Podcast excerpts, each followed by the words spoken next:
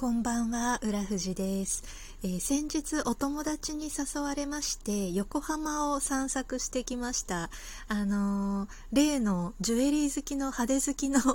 友達ですね。あの、よく遊んでる子なんですけど、ある日突然、お料理教室に一緒に行かないと誘われて、どうしたんだろうと思って、なんかお料理教室とかやるようなイメージの子じゃないんですよね。その派手好きな友達って。それこそジュエリーとかファッションとかが好きであの、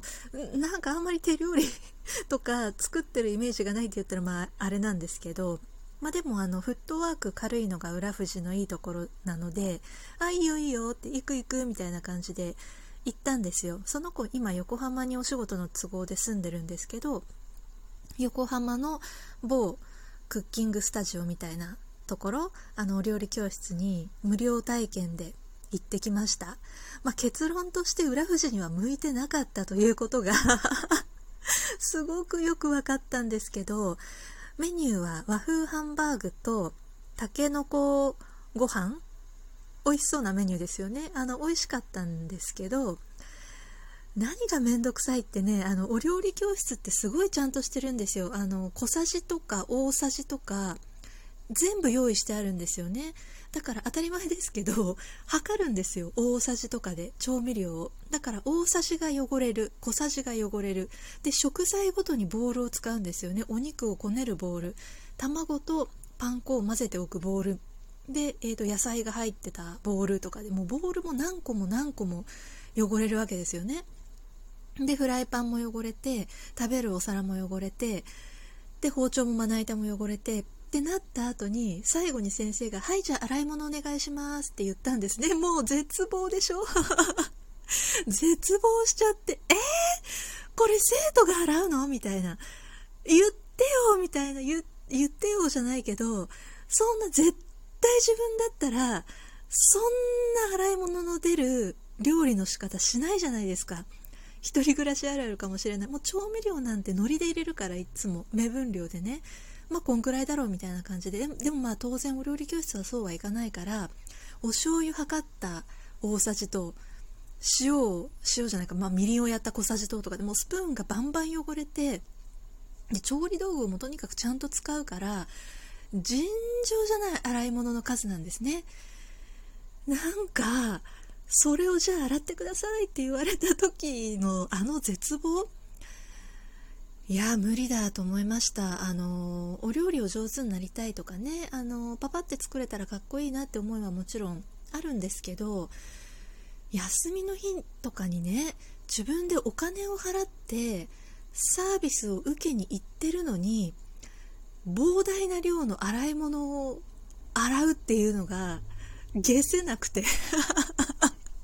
ケチ。こんなんだからダメなの。こんなんだから裏富士ダメなの。でもねもうほんとめんどくさかったんですそれが。いやめんどくさいと。でそんなねあの教えてもらわなくてもやっぱり今あの YouTube とかまあ、ネットとかでレシピとかも見れるしもうとにかく裏富士は洗い物がめんどくさいからいっつもとにかく汚れないように料理するんですね。もうフライパン1個で済むようにとか野菜もできるだけこうまな板と包丁を使わずにこう引きちぎるみたいな指で裂くみたいななんかそういう そういうことをやっていて、まあ、どうしてもあの切りたい時は、まあ、まな板使いますけど、まあ、だとしてもやっぱり調味料は目分量ですよね。とか食べるお皿とかもできるだけワンプレートにしたりとかってするんですよ。もう絶望しましたねっていうズボラなエピソードが1点 それがまあ横浜に行ったのが、まあ、それがメインだったんですけど、まあ、せっかくだからちょっとプラプラして帰り行こうよみたいな話になってあの横浜の街をプラプラしてたんですね。そしたらアストンマーチン？合ってますかね？あのー、高級会社が展示されてるカフェみたいなコラボカフェっていうかコンセプトカフェっていうかそのアストンマーチンがやってるカフェラウンジみたいなところがあったんですよ。あのカフェなんですけどお酒も出しててあのー、シャンパンいただいたんですけど 空気に押されてね。なんかそんなところで優雅にお茶してあやっぱこれだなみたいな。あのもうねお金を払って提供されるサービスのなんと贅沢で心地の良いことかみたいなね。あの優雅な休日だなと思いながら友達とお酒飲んでたんですけどもう車が美しくて私あの自分で運転しないですしあの普段そんなに車を見る機会ってもう最近めっぽうめっぽうなかったんですけどなんか久しぶりに車を見てかっこいいなって心底思ったんですよね。やっぱりかっこいいものってかっこいいんですね。あの見ないから知らないから良さが分かってないだけでなんか高級会社っていうとねちょっとやっぱりこう贅沢品っていうかねあんまりこういいイメージが自分の中でもなかったっていうかなんかわざわざそんなにお金かけるほどのものなんだろうかみたいな考えもあったんですけどそれはまあ浦富士が本当に素敵な車を見たことがなかったからなのかもってちょっと思うくらい素敵でした。まあ、私はちょっと車運転しないんでねあのこれからも買う機会はちょっとないかなって思いますけどなんかあの好きな方がね、あのー、すごい高いにもかかわらずそうやってあの素敵な車を買う理由っていうのがちょっとですけど本当に触り程度ですけど分かったような気がしましたね。違違うんだなってやっぱ本当に違うんだなってあの芸術品としてっていうかなんかお洋服と同じかもみたいななんかその裸を隠すとか体温調節っていう意味で言えば何でもいいわけじゃないですか。そのユニクロでも島村でもあのイトーヨーカドーでも。何でも着れりゃ何でもいい。で性能もいいし洗濯耐久性もいいしっていう意味で言えばそういうもので量量産ものでいいんだけれどもそうじゃない価値観あのより美しくてあの心ときめくものをみたいな価値観で言うとやっぱりそっちになるんだろうなっていうのがあの圧倒的な車を見た時にちょっと思いました。ねえまあでも車って桁違いますよね。あの高いものだと本当4桁万円じゃないですか。あの家かなみたいな値段じゃないですか。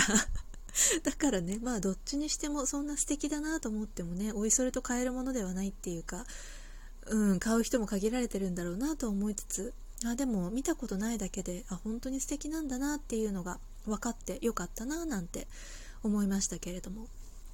まその後はあの定番のね中華街とか馬車道とかをのんびり歩きまして結局歩数計見たら1万歩くらい歩いてたんですよね。もう次の日足パンパンになりましたけれどもなんか楽しいねあの新しい発見がある横浜観光になったかななんて思ってお土産そういえば何にも買わないで帰ってきちゃったんですけどまあねその瞬間に見て感じて楽しむタイプっていうことでお土産はあの心の中にということで いいかなと思うんですけれどもね。ありがたいことにねその子すぐ次の約束を入れてくれるタイプの子であの解散してね家に着いた瞬間 LINE 来て次ここ行こうみたいな。彼氏でもそんなねあのまめに連絡する人多くないんじゃないかって思うくらいすごいなんか アクティブにいろいろ誘ってくれる友達なんであのインドア派の浦富士にはありがたいですね。なんて思いながら優雅な